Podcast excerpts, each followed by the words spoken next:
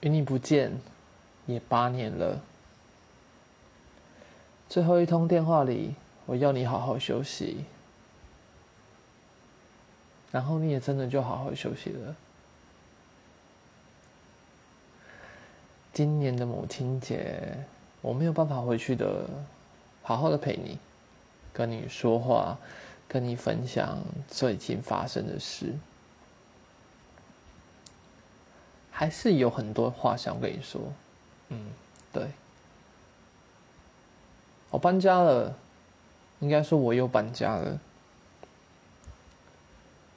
希望你在远远的地方，然后保佑自己的小孩、自己的孩子，可以平平安安的长大。